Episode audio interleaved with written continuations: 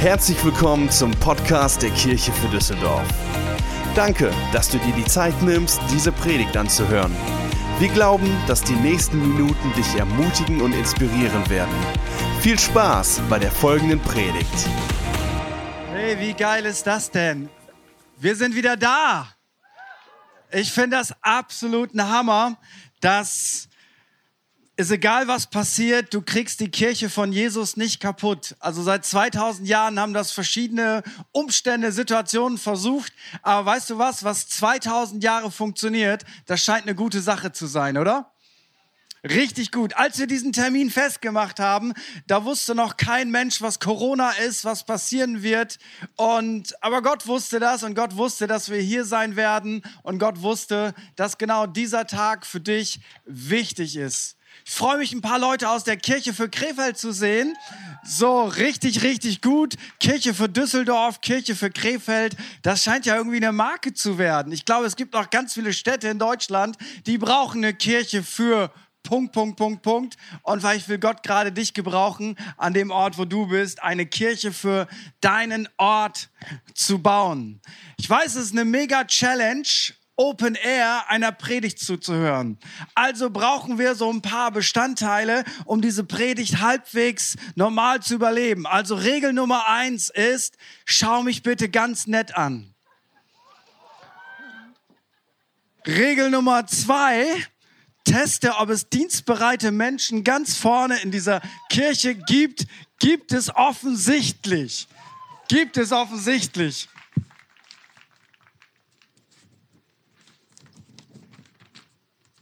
In meiner Kirche predigt keiner mehr mit solchen Zetteln. Weil da hat man ein iPad oder ein iPhone oder wie auch immer, scrollt da so durch. Aber ich werde nächstes Jahr 50. Ich habe ich hab das Recht, mit einem Zettel zu predigen, weißt du? Das mache ich schon immer. Mein ganzes Leben hat so viel Veränderungen. Ich liebe gedruckte Zettel. Versteht das irgendjemand? Okay, alle Leute über 50. Dankeschön, Dankeschön, das ist richtig gut. Aber entscheidend ist, dass der Inhalt da ist. Ähm, ich habe mir gedacht, ah, wir waren bei Wie überleben wir diese Predigt, okay? Also Regel Nummer eins, nett gucken, also so wie du zum Beispiel, weil ich bin sensibel. Wenn du mich böse anguckst, predige ich ganz schlecht, dann ist das ganz schlecht für dich und für mich und dann bedeutet das, wir haben einen fürchterlichen Gottesdienst. Also Regel Nummer eins. Regel Nummer zwei ist, wir sitzen nicht eng zusammen. Wenn du irgendetwas gut findest an dieser Predigt, dann könntest du eine vorsichtige Form von einem Response geben. Also zum Beispiel gar nicht so schlecht. Oder fällt euch noch was ein? Ja, das klingt auch gut. Nee, so gut nicht. Ähm, das, äh, das nicht. Äh, aber come on wäre gut. Oder ich komme ja aus Ostfriesland und ich weiß nicht, ob ihr das wisst, Ostfriesen sind nicht die emotionalsten Menschen. So, wenn, wenn wir so mega begeistert sind, also so mega begeistert, hypergalaktisch begeistert, dann sagen wir das folgendermaßen. Jo. Das bedeutet, Excitement, das ist dasselbe wie manche Freunde von mir auf dem Stuhl stehen und sagen, yes, come on, Pastor, preaches. Das ist bei uns, yo. Also, falls es aus Friesen unter uns gibt, du darfst ruhig yo sagen. Das wäre, wäre in, in Ordnung. Irgendwas in dieser Richtung. So, seid ihr ready für Gottes Wort? Ich habe drei Gedanken mitgebracht, von denen ich hoffe, dass du sie behalten kannst. Und ich habe sie Thesen genannt, weil ich finde, im Land von Martin Luther klingt das immer gut, wenn man Thesen hat, oder? Ey, ist das abgefahren. Nicht mal mein Überlebensschaf hält. Aber diese nette Dame, also falls du mal einen Job suchst, ne? Ähm, du kannst in Düsseldorf wohnen bleiben und in Wuppertal arbeiten. Weil wohnen will man ja in der Regel nicht in Wuppertal. Stefan, ich brauche ich brauch ein, ein, ein, ein, ein Glas oder ein whatever, irgendwas. Ja, noch zum dritten Mal. Also die, die Frau ist brillant. Absolut brillant. So, meine erste These ist folgende. Gott ist nicht logisch. Was will ich damit sagen? Und wenn du jetzt denkst, ah, heißt das, wenn ich zur Kirche gehe, hänge ich meinen Verstand irgendwie an die Garderobe, die es hier ja gar nicht gibt, und nach der Kirche nehme ich meinen Verstand wieder mit? Nein, das habe ich nicht gesagt. Das meine ich aber auch nicht.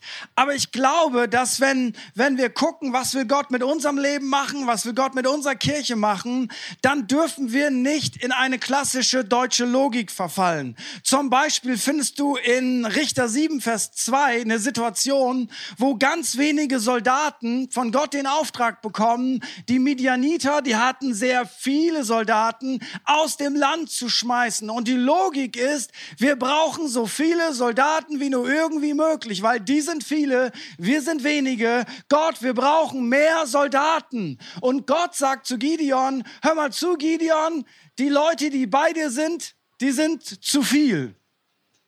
Wo ich denken würde, nein, die sind nicht zu viel, das sind zu wenig, wir brauchen mehr davon. Aber Gott sagt, wenn ihr noch mehr Soldaten habt, dann passiert Folgendes, dann denkt ihr, dass ihr euch selber geholfen habt und das will ich auf jeden Fall verhindern. Oder Mose soll zum Pharao gehen, zum damaligen Herrscher eines Weltreiches. Ein Wort vom Pharao und du warst tot. Und Mose geht zu dem Pharao und er will ihm sagen, hey, du sollst das Volk Gottes freilassen, let my people go. Und das bedeutete für ihn, der Wohlstand ist weg, weil die Billiglohnarbeiter, die Sklaven verschwinden. Das klappt jetzt nicht mehr mit meinen monumentalen Gebäude die werde ich niemals gehen lassen. Und dann sagt Mose, ja, wie soll ich ihn überzeugen? Wie, wie, wie überrede ich ihn? Soll ich jetzt noch einen Rhetorikkurs besuchen? Wie kann ich ihn dazu bringen, dass er das Volk Israel gehen lässt. Und Gott sagt zu ihm, Mose, ich habe eine Idee, wie wir den Mann überreden. Du gehst zum Pharao und du kriegst einen Stock. Und vielleicht bist du christlich sozialisiert und weißt, wie das Ganze ausgeht, aber kannst du dir vorstellen, wie sich Mose gefühlt hat? Ich hätte gedacht, der braucht irgendwie so eine Lightshow oder irgend so eine Minibombe und dann gehst du zum Pharao, dann sagst du, Pharao, Gott hat gesagt, du sollst seine Leute ziehen lassen. Der Pharao sagt, mach ich nicht, will ich überhaupt nicht und dann holst du diese Minibombe raus und machst, pff. Da sagt der Pharao, oh, wenn das so ist, dann mache ich das. Aber alles, was er kriegt, ist ein Stock. Ein Stock. Ich hätte gesagt, ich bin nicht genügend ausgerüstet für diesen Auftrag. Ich möchte keinen Stock, ich möchte was Spektakuläres. Und Gott sagt, ja, wenn du diesen Stock fallen lässt, dann wird daraus eine Schlange. Und dann hätte ich gedacht, Schlange war schon ganz am Anfang in der Bibel schlecht. Warum wird das eine Schlange? Und wird das überhaupt eine Schlange? Und er wirft diesen Stock zu Boden und ich stelle mir vor, das ist so Slow Motion. Dieser Stock so auf dem Weg zum Boden und das dauert fürchterlich lange in den Emotionen von Mose und dann berührt dieser Stock den Boden und das wird dann eine Schlange. Dann denkst du, das, das ist nicht logisch. Wie, wieso funktioniert das? Oder Gott möchte die Mauer Jerusalems wieder aufbauen und er beruft ein Mundschenk, ein Kellner, ein Weinkellner, ein Vorkoster. Ich weiß nicht, ob du schon mal ein Haus gebaut hast. Ähm, da, wo ich wegkomme in Ostfriesland, baut jeder ein Haus. Das ist der ostfriesische Traum. Ein Haus und ein Auto und zweimal im Jahr im Urlaub fahren. Aber wenn Corona da ist, geht nur noch einmal wegen der Zwangstestung, wie auch immer. Ein Haus bauen. Und das, was du nimmst, ist, du rufst einen Maurer, weil ein Maurer weiß, wie man eine Mauer baut. Ein Maurer weiß, wie das funktioniert. Was macht Gott? Er will die Mauer um Jerusalem bauen und er beruft einen Mundschenk, einen Kellner. Wo ich denke, nein Gott, äh, es geht um eine Mauer. Hast du keinen Maurer? Gott will eine Arche bauen. Und er beruft einen Weinbauer, der eine Arche baut. Gott will einen Riesen fällen, den Riesen Goliath. Und er beruft einen 17-jährigen Hirten, der keine Ahnung hat, wie man kämpft. Was will ich damit sagen? Ich will damit Folgendes sagen. Wenn du von Gott einen Impuls bekommst und er ist bestätigt von Gott, dann solltest du niemals denken in den klassischen Ausreden, die die Bibel schon kennt. So, ich nenne mal ein paar. Gott, ich kann das nicht tun, weil ich bin zu jung. Gott, ich kann das nicht tun, ich bin zu alt. Gott, ich kann das nicht tun, ich habe den falschen Akzent. Gott, ich kann das nicht tun, ich bin im falschen Land geboren. Gott, ich kann das nicht tun, ich bin zu klein. Ich bin zu groß, ich bin zu alt, ich bin zu jung, ich bin zu klein, ich bin zu dick, ich bin zu dünn. Gott, aus irgendeinem Grunde kann ich das nicht tun. Und weißt du was? Ich möchte dir heute sagen, du hast in deiner Mathematik da drin einen Fehler gemacht, weil Gott tut es nicht, weil du für alles qualifiziert bist, sondern Gott tut diese Dinge, um deutlich zu machen, hey, am Ende deiner Story, am Ende deiner Herausforderung, am Ende deiner Berufung sollen Leute nicht sagen, wow, das ist ja Wahnsinn, natürlich konnte Gott das mit dieser Person tun. Am Ende sollen Leute sagen, Gott sei die Ehre, soli deo gloria, weil wenn Gott sowas mit dir tun konnte, dann kann er das offensichtlich mit jedem anderen auch tun. Das Ziel Gottes in all diesen Geschichten und Herausforderungen ist ein theologisches, soli Deo Gloria. Gott soll die Ehre bekommen. Deswegen ist Glauben nicht logisch, Glauben ist aber auch nicht unlogisch, Glauben ist eben einfach theologisch.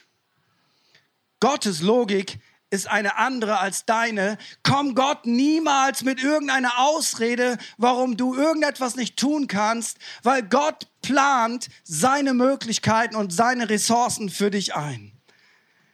Der zweite Gedanke ist, Gott tut es sowieso. Ich glaube nicht an einen Gott, der komplett abhängig ist von uns Menschen. Weil das wäre nicht ein Gott, das wäre ein Mini-Gott.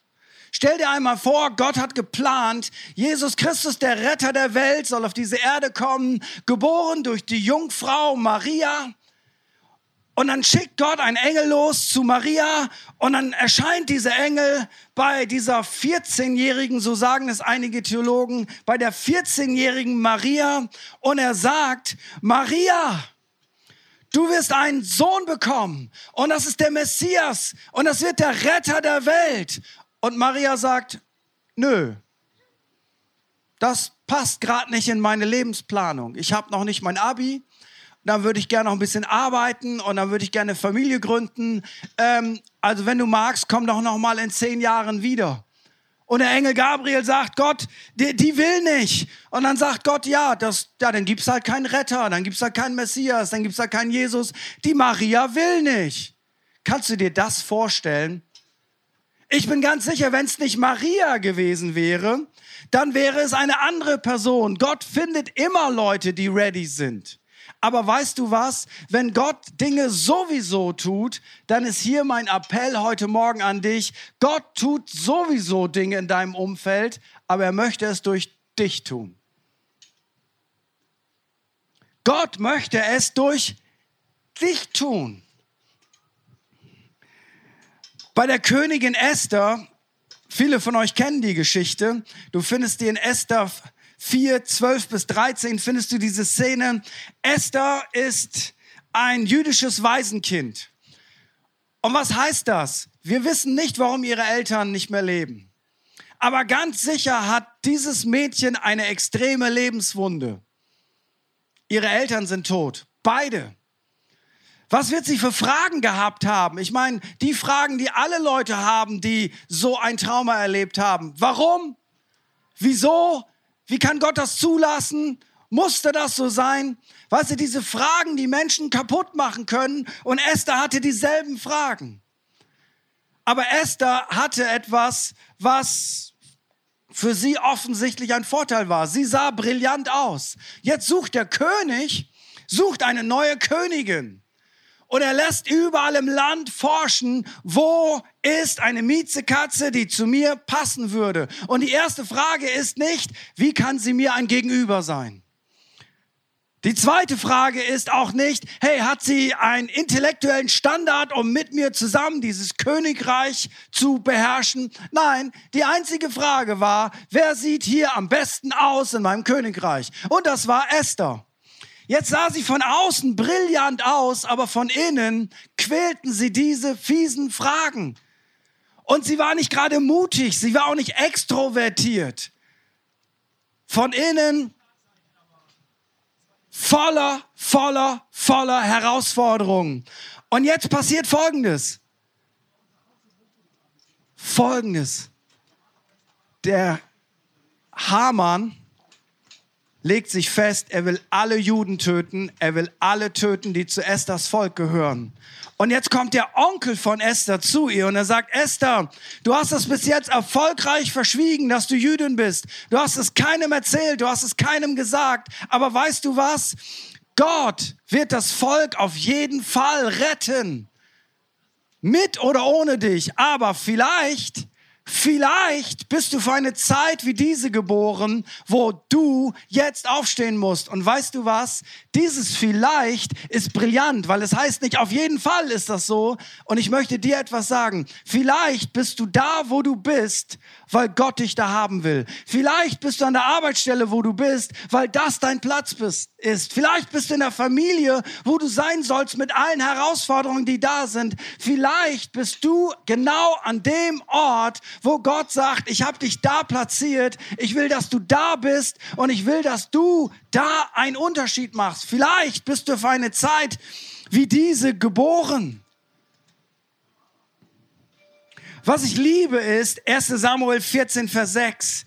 Da ist so eine Situation, Israel wird von den Philistern wieder mal richtig vermöbelt. Sie haben keine Waffen im Land, es ist total schwierig. Und Jonathan ist einer der wenigen, der eine Waffe hat und sein Waffenträger ist da.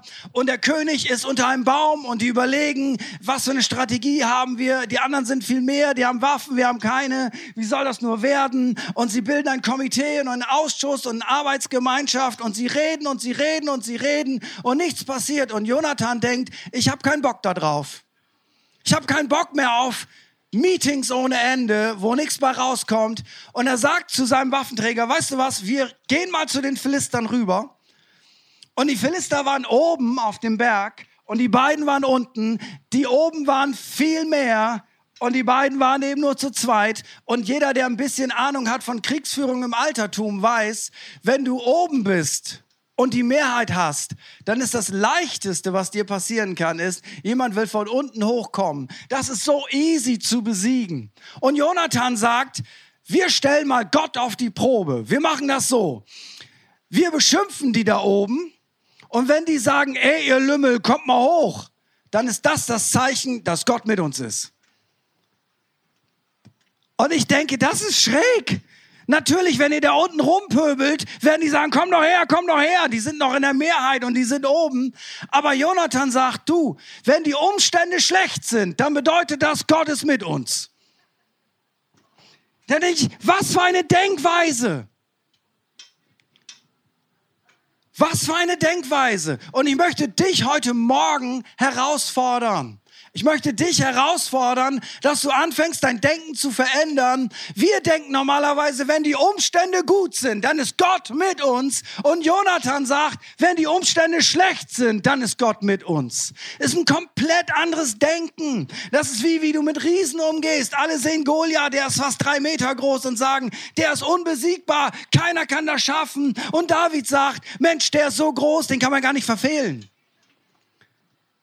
Die Frage ist, wie gehen wir daran? Und weißt du was? Ich möchte dir heute Morgen empfehlen, mach das so wie Jonathan. Wenn die Umstände schlecht sind, dann fang an, Gott zu vertrauen. Wenn die Umstände schlecht sind, dann fang an, nach vorne zu gehen. Wenn die Berge groß sind, dann fang an, zu diesen Bergen zu sprechen, dass sie verschwinden oder dass sie abgetragen werden. Whatever. Ich will dir etwas sagen. Selbstmitleid hat noch keinen Menschen irgendwo hingebracht. Es gibt dir ein paar Minuten von, ja, ich bin so eine arme Sau, äh, ich habe es auch ganz schwer und ich habe große Herausforderungen und dann sind wir wieder bei den Ausreden. Ich bin zu klein, ich bin zu groß, ich bin zu alt, ich bin zu jung, ich habe die falsche Hautfarbe, ich habe einen falschen Akzent, ich bin Teil einer Minderheit, ähm, Gott kann mich nicht gebrauchen, ich, warum, wieso, weshalb, aber weißt du was? Gott sucht nicht perfekte Leute. Gott sucht verrückte Leute, die es wagen, ihnen in schwierigen Umständen zu vertrauen. Und der letzte Gedanke, und dann sind wir heute Morgen schon predigtechnisch auf der Zielgerade. Als Gott Mose zum Pharao schickt, dann stellt Mose ihm eine Frage.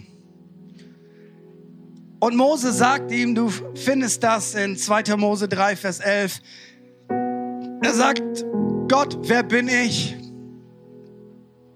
dass ich zum Pharao gehen kann? Wer bin ich? Das ist eine tiefe Frage. Wer bist du? Ich habe festgestellt, Leute über 40 stellen diese Frage öfter. Leute über 20 in der Regel nicht. Die sind ready fürs Leben. Aber wenn du so mal eine bestimmte Altersgrenze erreicht hast, dann stellst du dir vielleicht sogar mit einem Therapeuten, mit einem Seelsorger diese Frage, wer bin ich eigentlich? Was macht mich aus? Wer bin ich? Das ist eine richtig tiefe Frage. Und diese tiefe Frage darfst du auch stellen und sie darf auch bearbeitet werden. Ist gar keine Frage. Aber ich habe mich gewundert, was Gott auf diese Frage sagt. Und Gott sagt ihm, er beantwortet die Frage nicht mal. Wer bin ich? Und Gott sagt, ich will mit dir sein. Wo ich oberflächlich gesehen denke, Gott, er stellt die Frage, wer bin ich? Und du sagst, ich bin mit dir. Könntest du nicht Folgendes sagen? Ich habe mal eine Idee aus der Bibel. Psalm 139, du bist wunderbar gemacht, du bist herrlich gemacht. Gott hat dich im Leib deiner Mutter gewoben. Bevor diese Welt schon war, hat Gott an dich gedacht. Er hat einen Plan für dein Leben. Du bist geliebt, du bist großartig. Epheser 2, Vers 10, du bist Gottes Werk, du bist Gottes Poesie. Du bist wichtig, du bist wertvoll, deine Identität ist in Christus. Bibelleser wissen, das sind alles Zitate aus der Bibel und das ist alles richtig. Aber Gott sagt ihm das alles gar nicht. Gott sagt ihm einfach, ich bin mit dir. Bei der Frage nach deiner Berufung ist es nämlich nicht wichtig, wer du bist, sondern wer ist mit dir? Wer hat dich beauftragt? Wer hat dich gesandt? Und das war Gott selber.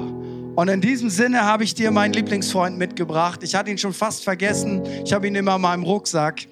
Das ist ein Schaf, falls ihr das sehen könnt. Und für alle die, die, die Christen sind unter uns, ich hoffe, es gibt auch ein paar Nicht-Christen unter uns. Also in der Bibel ist der Vergleich so.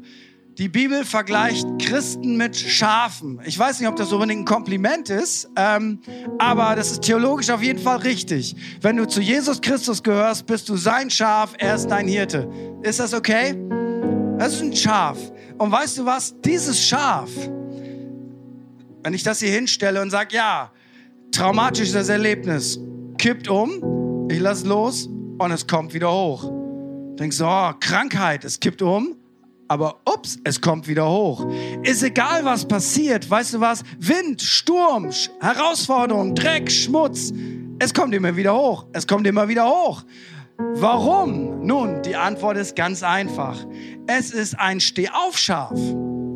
Ist ganz einfach. In dem Schaf ist etwas drin, was dafür sorgt, ist egal was passiert, es wird immer wieder hochkommen. Du kannst machen, was du willst, es wird immer wieder hochkommen. Das Geheimnis von dem Schaf ist nicht, dass es ein tolles Schaf ist. Das Geheimnis von dem Schaf ist, dass etwas in dem Schaf ist, das dafür sorgt, dass du immer wieder hochkommst. Und weißt du was? Das ist die Garantie, wenn du ein Schaf von Jesus Christus bist.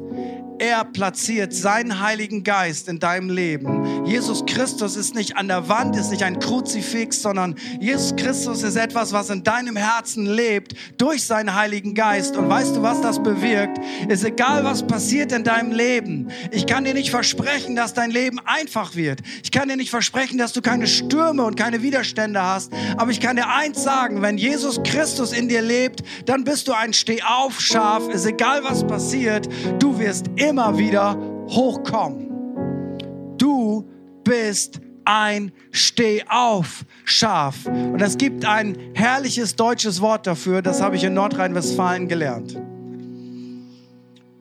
Das heißt unkaputtbar. Das ist Deutsch richtig schlecht. Das gibt es eigentlich im Deutschen gar nicht. Ich habe mir das aufgeschrieben, wie man das in einem guten Deutsch sagen müsste. Äh, gutes Deutsch stand bei Wikipedia, Wikipedia hat ja recht, das wisst ihr, würde das so heißen, unkaputt machbar. Unkaputt machbar. Aber in der Umgangssprache heißt das unkaputtbar. Und ich liebe dieses Wort. Ich kann dir Folgendes sagen. Wenn du zu Jesus Christus gehörst, dann bist du unkaputt machbar. Nein, du bist unkaputt unkaputtbar. Nicht, weil du so großartig bist, sondern weil Jesus versprochen hat, ich will bei dir sein alle Zeit, bis diese Welt irgendwann zu einem Ende kommt. Du bist unkaputtbar, nicht weil du so brillant bist, sondern weil Jesus Christus in dir lebt und der Glaube an Jesus eben keine Legende, kein Märchen, keine Idiotie, kein Wahnsinn und keine Droge ist. In den realen Stürmen des Lebens sorgt Jesus dafür, ja, du kannst umkippen, aber du wirst immer wieder aufstehen. Und das möchte ich dir heute Morgen zusprechen. Lass uns zum Abschluss der Predigt noch einmal kurz aufstehen, da wo du bist, ein bisschen die Beine schütteln. Und ich möchte einfach fragen, gibt es jemanden hier heute Morgen, den ich jetzt gleich in das Gebet mit einschließen darf? Und ich meine ganz speziell Menschen, die sagen, hey, weißt du was? Ich, ich bin gar kein Schaf von Jesus. Ich bleib mal in dem Bild, auch wenn das nicht das größte Kompliment ist. Ich habe gar nichts in meinem Leben, was unkaputtbar ist.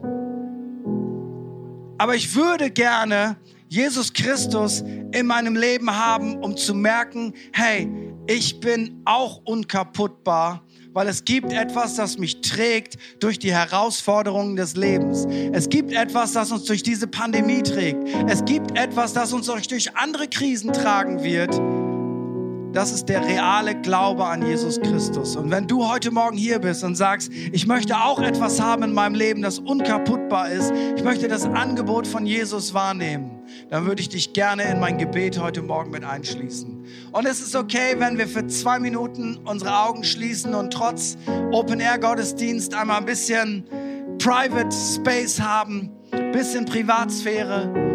Und ich möchte einfach fragen, gibt es irgendjemand hier heute Morgen, während alle Augen geschlossen sind, der sagt, hey, ich wünsche mir auch, dass ein unkaputtbarer Glaube in meinem Herzen ist und dass diese Person, die das gibt, Jesus Christus, dass sie nicht nur eine Idee ist in meinem Leben, sondern dass es Teil meines Herzens wird, dass dieses Unkaputtbare in mein Leben kommt, dass Jesus Christus in mein Leben kommt, dann würde ich gerne einfach von vorne für dich beten. Und dann bitte ich dich einfach, da wo du bist, gib mir noch ein ganz kurzes Signal und sag mir damit, Pastor, schließ mich in dein Gebet gleich mit ein. Einfach da, wo du bist. Dankeschön. Gibt es noch jemanden heute Morgen, der sagt, hey, bete da für mich. Ich möchte, ich möchte Jesus in meinem Leben haben. Dankeschön. Ich möchte etwas Unkaputtbares in meinem Leben haben. Dann einfach da, wo du bist. Dankeschön. Gibt es noch jemand, der sagt, das ist das, was ich mir wünsche? Dankeschön.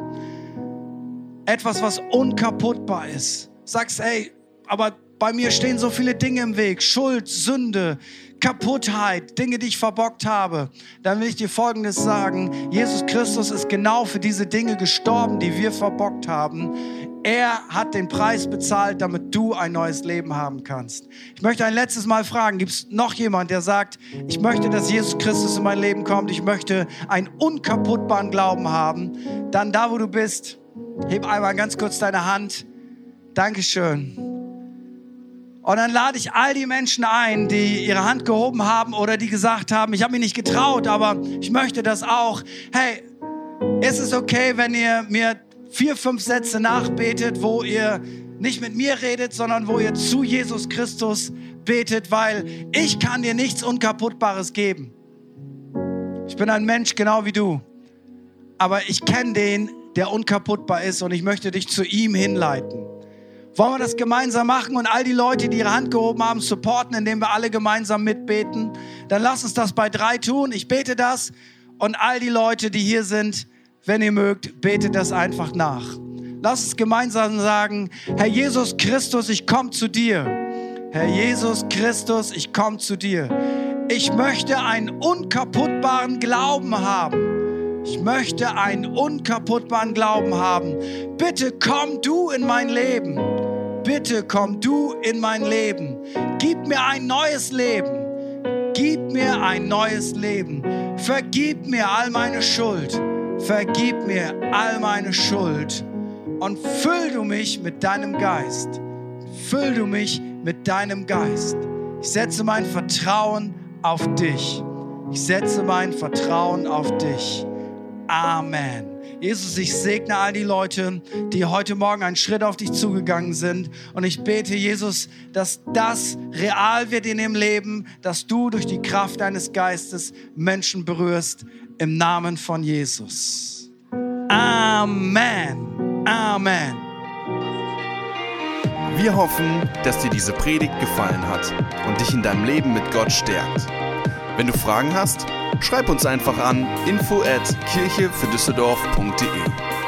Außerdem bist du herzlich eingeladen, unseren Gottesdienst sonntags um 11 Uhr zu besuchen. Für weitere Informationen zu unserer Kirche besuche unsere Website kirchefürdüsseldorf.de oder folge uns auf Instagram. Wir freuen uns, dich kennenzulernen. Bis bald!